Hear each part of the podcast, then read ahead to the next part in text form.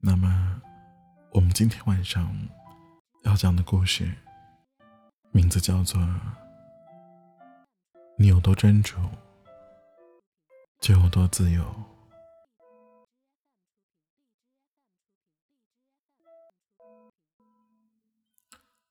我以前在一家百货公司做社会监督员的时候，无意间看了一下他们的工资发放表，我发现一件让我当时特别费解的事儿：有些最基层的员工，竟然和总经理的基础工资是一样的。我当时就像发现了新大陆一样，我问这家公司的管理人员。他说：“等你了解这些员工的情况之后，你就不会奇怪了。”我带着巨大的好奇，我采访了两位这样的员工。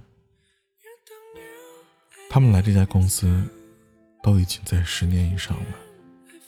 他们觉得基层的岗位更适合自己。如果能把这份工作做到极致的话，也算得上成功。我当时问了好多问题，我发现他们对商品的了解堪比专家，更重要的是，他们对待工作那份用心和耐心，完全配得上这样的待遇。我经常会收到一些让我做职业生涯规划的留言，而那些留言者呢，大多都是刚出校门或者还没出校门的。对眼前的工作或者前景没有什么兴趣，感觉看不到希望，所以非常的迷茫。我遇到一位二幺幺大学的毕业生，他在一家公司做程序员，工作了两年啊，觉得非常的乏味，想离开。可问过几家公司，还都不如这份工作赚钱多，也就一天天的。煎熬般的度日，他问我能不能给他点意见，下一步该何去何从？咨询职业生涯规划，大多数啊都是这种内心没有方向的年轻人，而我给的意见大致相同，就是先把手头的工作做好，让自己一点点变得更值钱。如果实在是不喜欢啊，就换一份有兴趣的工作。毕竟，兴趣是最好的老师，它能把让你把一份普通的工作做成你的事业。所以，无论你做什么工作，都要专注。最忌讳的就是今天干这个，明天又跑去干那个，到了最后一事无成。以前。我有一位在农村的亲戚啊，他二十岁的时候来城里打工，那个时候当时我还在上学呢，就看他老是往我家跑，让我父亲啊给他找工作。刚开始的时候，给他找了一个机械加工厂的工作，想让他学一门手艺，可是他干了几个月就不想干了，说太累，也没什么意思，每天就对着一堆废铁，特别无聊。我父亲没有办法，只得又去找人帮忙。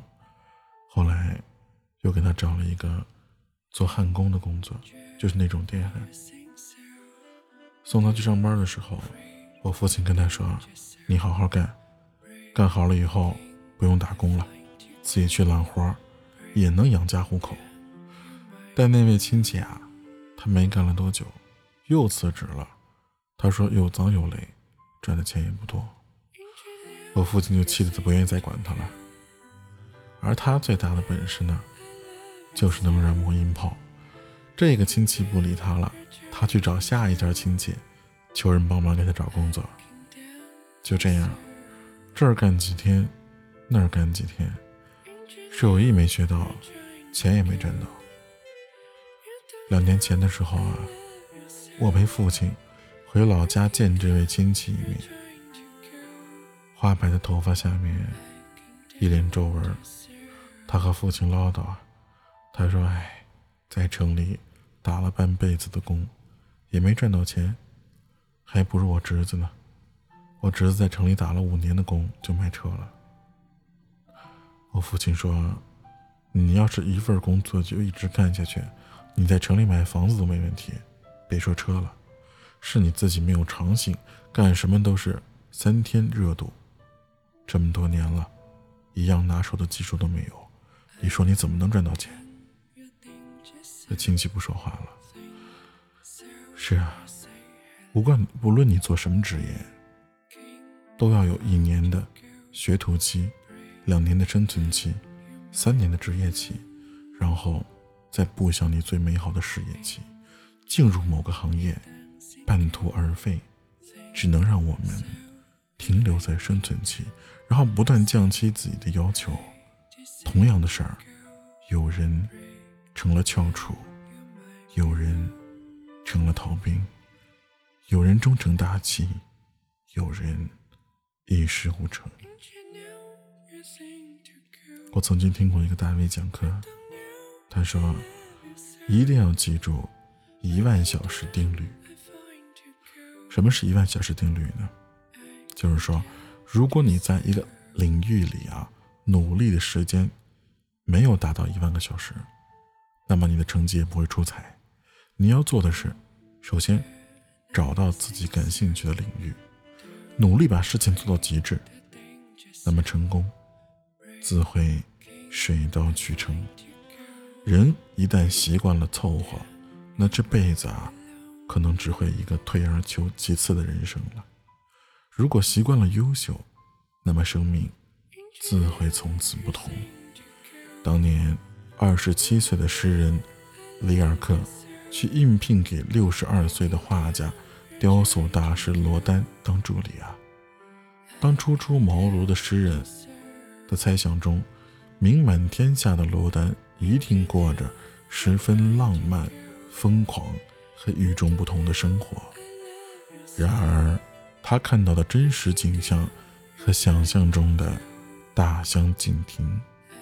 这罗丹竟是一个整天孤独的埋头于画室的老人。后来，里尔克说过一句很有名的话：“他说，人若愿意的话，何不以悠悠之声，立一技之长，则真经自守。”他说的何尝不是罗丹？与众不同的东西，往往在制造的过程中，就是一遍又一遍的重复。这虽然枯燥。却可以让你过上你自己想要的生活。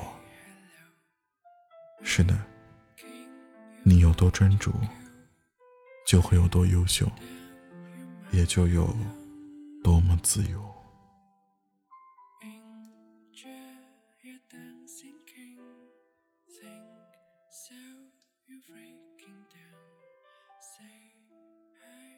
To go pray.